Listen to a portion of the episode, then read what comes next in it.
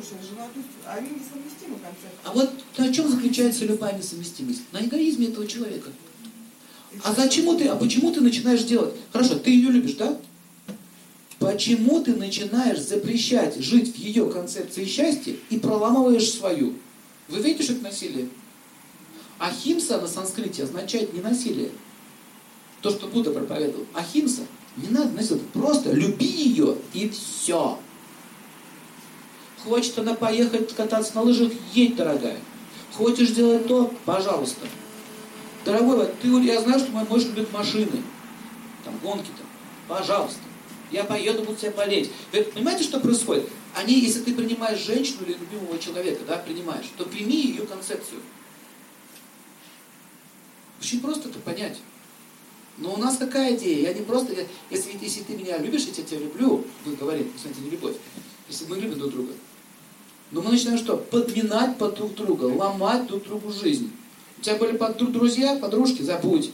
Ты занималась спортом, забудь. Все забудь, теперь ты моя рабыня. Извините, я не унизаура, рабыня. А чаще всего либо пытаться объяснять ему, может, он правда искренне не понимает, в чем идея. Не понимают. Пытаться ему проповедовать, объяснять, что ты так далеко не увидишь ни с какой женщиной. А это означает поменять другого. Что значит поменять? Как можно заставить собаку лаять, мычать? Как ее можно... Она не будет мычать, она не корова. А коммуникабельность, отсутствие насилия означает, я понимаю все вкусы, интересы этого человека, но мы хотим владеть. Мы не хотим любить, мы хотим владеть. Понимаете идею?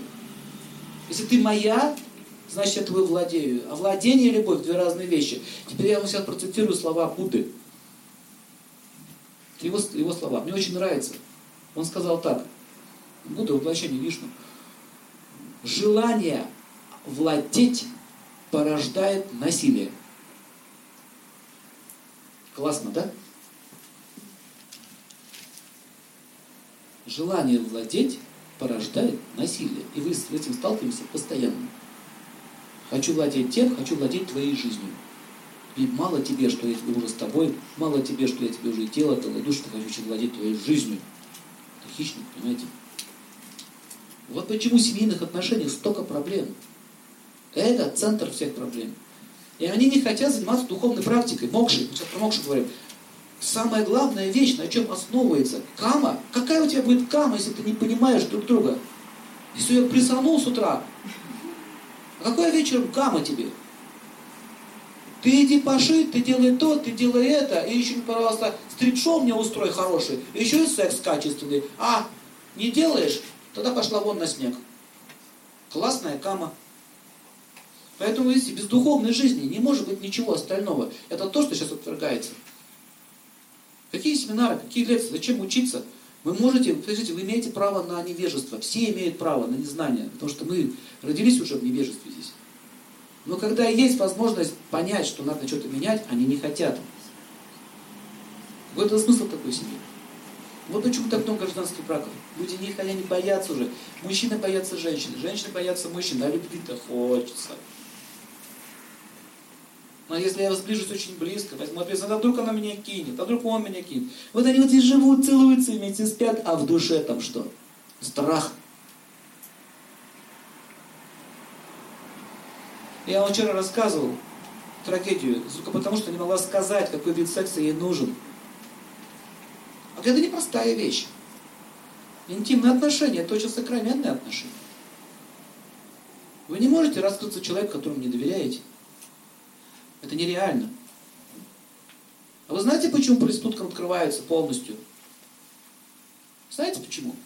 Они там делают все, что хотят. Знаете почему? Потому что он знает, она никогда мне не причинит чего? Вреда. Я заплатил денег, она мне сделает. А никогда у нее нету к вам чего? Личной мотивации. А вот они там открываются. Душу свою закладывают. Тело свое отдают. Как хочешь. Никогда тебя не осудит, плохо тебе не скажет. Я не прославляю преступника. Я говорю сейчас про психологию. Почему мужчины это делают? А жена судит. Что это такого захотел? А? Хрена. Начинается. Женщина то же самое. Женщины тяжелее, они не сложно подойти. Гораздо сложнее. Они более привязчивые существа. Они к одному привязываются к мужчине. Они не могут сразу. Им тяжело. Правило. Правило. Если вы хотите гармоничных отношений, если вы хотите, начните работать каждый со своим эго. Все конфликты прекращаются, как только эго уходит. Не надо желать владеть. Подавлять свободу другого.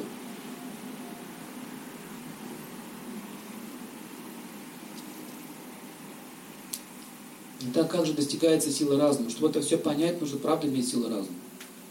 Но это говорит, механизм психических проблем – это искать виновного и, конечно же, с ним что делать? Бороться. Ты мне жизнь испортил. А кто подписал бумагу жить со мной? Не ты? Вот твоя роспись. Вот колечко. Что ты обвиняешь? Значит, у тебя был такой вкус счастья. Я вышла замуж за зэка, который народ мочил с утра до вечера. зачем ты не замуж вышла? Ты что, хороший человек? Ну, такой мужественный, такой мачо. А теперь меня бутузит каждый день. Так же, как он других бил. Зачем? Ты что, не видела, что эта женщина невменяемая? Что она проститутка? Ничего, я своей любовью изменю. Она будет моей, я буду... она не будет твоей. Она уже так живет. Чей был выбор? Чего ты плачешь, что она тебе не верна? Требование верности – одна из видов глупости. Требовать. Требовать любви. Я требую, чтобы ты был со мной. Я требую. Ну, требуй дальше. Не надо бороться ни с кем. Никто не хочет войны. Но нападающего всегда отвечает войной. Почему твой мужчина бегает? Ну в чем проблема? Вы хоть посадите, вот, что проблема? Ну что тебе не хватает? Мы же так не разговариваем. Мы же на него начинаем что делать? Нападать, душить, мучить, по судам таскать. Итак, наша жизнь всегда как работает по принципу, в кого-то плюем, вот я возвращаюсь обратно. Говорится, не плюй против ветра. все, все время будет возвращаться. Так вот, что нужно сделать? Прекратить вот эту вот гонку, прекратить вот это желание владеть. Пишите, прекратите желание владеть. Вы тут не хозяева. Это первый постулат по уничтожению эгоизма. Будет прорываться.